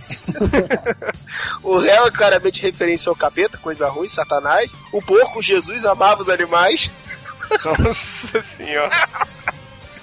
O Rodney representa a classe pobre, oprimida e analfabeta, amada por Jesus. Bugman, São Pedro, pois quando eu encontrei ele pessoalmente, negou três vezes que fosse Bugman. o Corto Maria Madalena. Nossa. Tá paga do Cristo. Christopher Nolan. E pra ele é o Salvador. E Algures representa Maria porque é gaúcho. Olha aí, não tem como concorrer com esse cara. Já ganhou, já ganhou o, teu, o teu prêmio. Caralho, ele já ganhou. Manda Pode de escolher, tá bom. ele. Já pode escolher qual dos dois ele quer. O É, Essa foi a promoção mais, mais rápida da história, né? mais relâmpago. Promoção relâmpago. Tá certo. É, Muito bom esse comentário, cara. Prossiga. O, o anti-americano falou assim: Nossa, essa notícia caiu como uma bomba mesmo. O Change não é gay. Aí o. Change começa, de repente a noiva é uma Ariadna. E aí, Change? Não, não, aliás, né? Todo mundo sabe de quem é. E a última aqui do, do João Pedro Pessoa. Olha, eu já fui no Louvre, em todos os museus de Nova York, em todos os museus do mundo. E aí ele falou: Change, eu não sabia que prostituição dava tanto lucro assim. Cara, é, o cara cobra um real. Ele foi de acompanhante. É, acompanhante, gente, é uma coisa diferente, tá? Escorte. Espacial. Vai, né, Jefferson? Tá, tem aqui o 9 Mokoshix 3. O neguinho também não tem mais codinome pra inventar, né? Aí o cara coloca aqui, podcast na quinta, com tema relevante e atual. Não vou baixar essa porra não, deve ser um puxa de um vírus isso aí. Toda cara, né? Tipo, tipo, fotos daquela atriz que nunca posou nua no seu e-mail, né? Tipo, óbvio que é vírus. É, né? Podcast Fotos da. Jessica Alba, né? Sempre assim. podcast com tema relevante na quinta-feira, realmente. Tem aqui o Leandro Faria, que ele fala que esse, esse podcast é igual ao episódio do Chaves. Tô vendo, tô vendo pela terceira vez e tô rindo das mesmas piadas. Muito bom. E Change Noivo. Escorreu uma lágrima de tristeza na rua Augusta. e de alguns leitores dessa latrina. Ah, tem aqui o Thiago Fer Souza, que ele fala: a prova de que há mulheres lendo MDM. E é uma matéria que fala da menina que, depois de quatro horas de prova do Enem, ela esqueceu de marcar o cartão de resposta. Então, Nossa. tipo, só pode ser leitora do MDM. É a capivara humana do Enem. Do Enem, é. Triste. Tipo, parabéns, você é capivara humano do Enem. Cara, mas você não viu a menina que se atrasou porque ficou rezando em casa?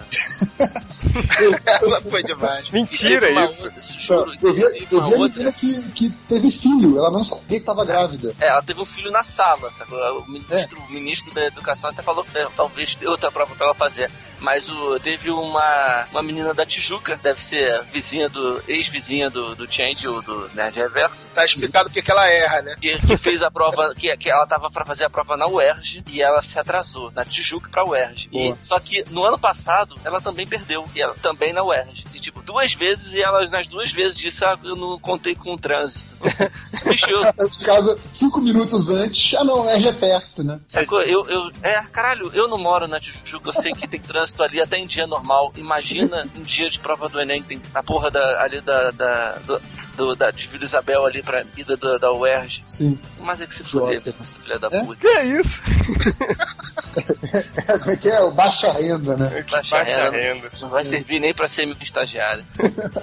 Tem aqui é, como o gratuito da semana, a minha sugestão, que o, o fastidioso Cortes ele fala: colocar o tema do Jasper ao invés do Changeman na leitura de comentários. E o Dadrick Errol, caçador de dragões, responde: O do Changeman colocaram no seu cu, filho da puta. é o gratuito da semana, o Dadrick Errol. Tá muito engraçadinho, hein, Robin? Vou ler aqui alguns. O Servini Ultimate. Falou, tudo bem, se falaram Star Wars, tá? Mas, abre aspas, a minha noiva, a fecha aspas, a namorada do Change erra. É, Mari Gaspareto falou, até o Change tem noiva e eu tô solteira, tá tudo errado. Não que eu seja grande coisa, mas o Change, porra! Mas, Comparação, cara, né? é incrível que essa Mari Gasparito ela tá quicando aí nos comentários há um tempão e nenhum dos leitores dá, um, dá, uns, dá uns fox É. nela. E. É o Bugman, porra. Tu quer o quê, cara? é, não sei, cara. Malandrox já foi coisa Alguém muito vai pior. querer dar um foco no Bugman, cara? Pelo Falando de que Malandrox já fez. Pior que o Bugman. É, eu não falo nada, pergunta pra ele depois. É, no, o que que ele fez no, no escurinho da casa da matriz. Nossa. Meu Deus do céu. Vai ficar bolado. Ele vai ficar bolado. cheia de cabelo. Enfim, prosseguindo aqui, que a gente falou que dois- 2015 é o jubileu net, que vai ter Star Wars, vai ter os Vingadores, vai ter um monte de coisa. E as pessoas esqueceram o principal, que o combatente falou que 2015 vai ser o ano do Homem-Formiga. que vai ter também. O Fabrício Fal falou: Porra, vocês nem esperaram as notícias após o anúncio e já foram gravar o podcast. As notícias depois é que diziam que ele nem ia usar o universo expandido e que ia usar os manuscritos de próprios Lucas. Esse podcast nem foi uma cagação de regra, foi um churro de, de regra da última hora. Que bosta, hein? Esse cara não tá, tá acostumado com podcast do MDM, ele só faz merda, cara. Tipo, é óbvio que a gente ia fazer uma É, merda. a, gente, a gente ainda falou do assunto que era um assunto pelo menos da mesma semana. Pois é, Nunca aconteceu, cara. pois é, tá, tá exigindo muito você. Ah, É. cara, pô, vai ouvir o MRG então. O, o Jazz Change Fag falou aqui, putz, parece que perdi mesmo. É isso, galera. Adeus, minha hora chegou. O Change finalmente decidiu levar a relação com o Nerd Reverso adiante. Não há nada mais que eu possa fazer além de acabar com a minha própria vida, ou melhor, com a vida do Nerd Reverso. Mas parece que no fim das contas não valeria a pena. O Change nem, nem sentiria a minha falta. Nunca serei o preferido dele. Acho que essa é a hora de seguir em frente para passar o alvo para o Malandrox. Agora que tá esbelto, né? Agora que ele tá esbelto com 15 quilos a menos, É, o último solteiro. fica é o último solteiro do MDM, cara. Ele e o Curto. Mas o Curto todos sabem, né? É, O Corto tá se guardando pro Christopher Nolan. tá se guardando pro Nolan, né? Ele tá guardando a virgindade dele. Mas, mas tu viu o outro comentário do Jack? Vi, vi, vi. Tem aqui, ó. Outro comentário do Jess. Depois de chorar muito e ouvir a discografia inteira do Roxette, eu acabei encontrando a luz. O Change não vai se casar por amor. Ele apenas está assumindo o Nerd Reverso como noiva, para não ter que pagar a pensão pros trigêmeos que ele plantou no mesmo, na mesma naquela noite de bebedeira em Las Vegas. Eu sabia que ainda tinha uma esperança, Change. Assim como o Change do futuro me disse uma vez, ele é casado com o Nerd Reverso, mas nós dois ainda nos encontramos de vez em, no- de vez, em vez para noites quentes e suadas no mais puro amor. Eh, Não desistirei assim tão fácil. PS, mas se o Malandrox me quiser, estamos aí. Ô, Jazz, eu tenho uma triste Tá notícia. soltinho, soltinho, hein? Eu tenho uma triste notícia pra você, Jazz. Não é com você que o Change sonha de noite, cara. É com o sapão, é com o Deus me livre, Deus me livre. Vi vários comentários que colocaram noiva do Change? Parabéns, Salão! Finalmente Não, mas, mas várias isso, isso que, o, que o Trip falou é verdade, assim. Vou, vou contar esse sonho que eu tive. O, pra quem não sabe, o, algumas pessoas sabem, até eu odeio da festa. Eu, eu tenho pavor da festa, não gosto da festa. Eu gosto de, de ir às festas. Aí teve essa coisa da festa de noivado e tal, que, que ia ser lá no, no Rio, eu tava nervoso, cara, tipo, de dar tudo certo e tal. É uma coisa que eu tenho, assim, é um toque meu que eu não gosto. E essa coisa de ficar nervoso, você acaba tendo pesadelos com isso. Aí olha o pesadelo que eu tive. Assim, né? Que, que, que- que a festa tava toda pronta, tava todo mundo lá e tava curtindo a festa. Aí chegou uma caixa do correio. Assim, né? Chegou um cara do correio trouxe uma caixa e botou a caixa na nossa frente, assim, né? Tava todos vocês lá, todo mundo, assim. Eu falei, gente, que, que, que caixa é essa? Por que esse cara trouxe uma caixa desse? Mano, era uma caixa grande, né?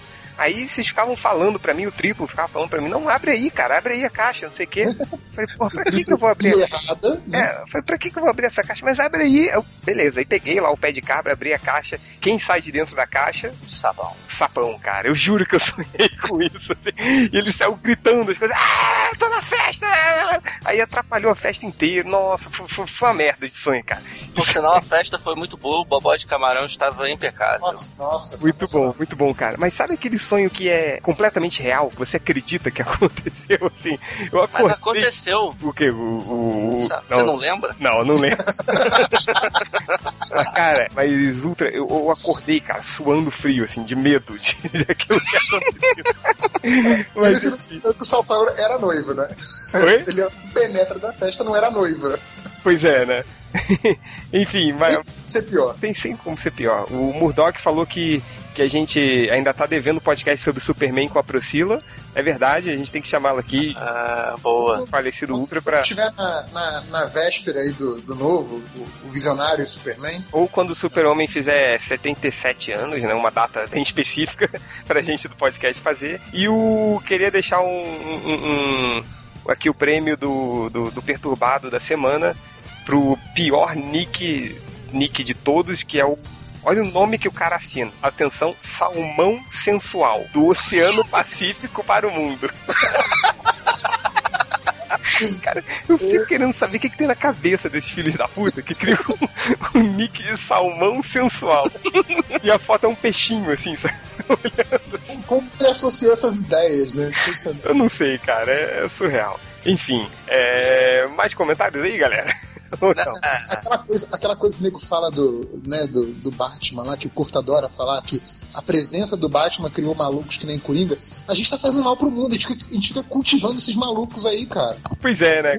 Cada vez pior pra nossa causa, cara. Tinha que fechar MDM. O mundo Mas- vem, vem- Mas vem cá, não, não vai ter um capivara humana pro ex-maior imitador do Brasil fazer um, distribuir o prêmio aí, ah, pô? já, eu já passei. eu É já verdade, passei quem é o- Bastão pra adiante, eu não sou mais imitador, não.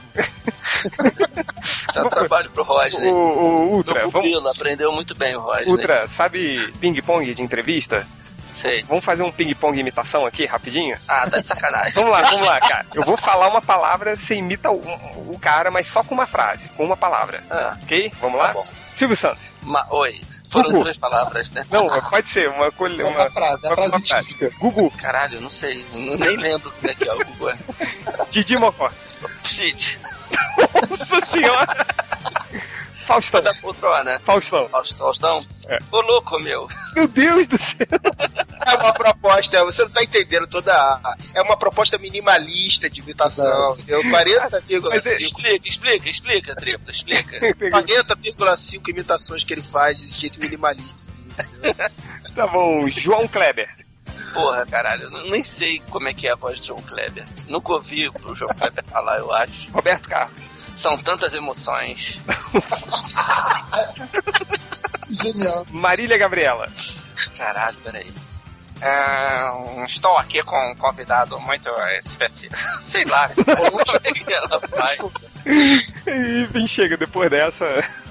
Deixa eu dar uma notícia aqui de última mão Tá, cara. do, do site, do melhor site que leva entretenimento a sério no Brasil. Hum. É, eles avisaram que o postzinho saiu agora. Disney pode comprar a Hasbro. Olha A Hasbro, pra quem não sabe, é a dona da G.I. Joe, Transformers, Dungeons and Dragons, The Magic, The Gathering. Nossa. Cara, a Disney vai ser dona de tudo. Vai, cara. Menos do MDM.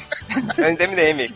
O MDM tá em promoção, hein? Cara, Não, o MDM vai ser a, a oposição. Resistência, a, a resistência. resistência. Nossa. Ninguém vai cansar da Fórmula Disney, eh, vai, vai de MDM, tá vendo? cara, se a Disney der 5 dólares e 99 cents, eu vendo o MDM pra ela. A gente vai ser a resistência, até porque nós temos muitos produtos lançados, né? Como o livro do MDM. As camisas do MDM, a caneca do MDM. Bonecos do Cara, MDM. Se a Mas Disney isso- oferecer bonequinhos dos personagens dela, a gente vende os melhores do mundo muito fácil. Muito, cara.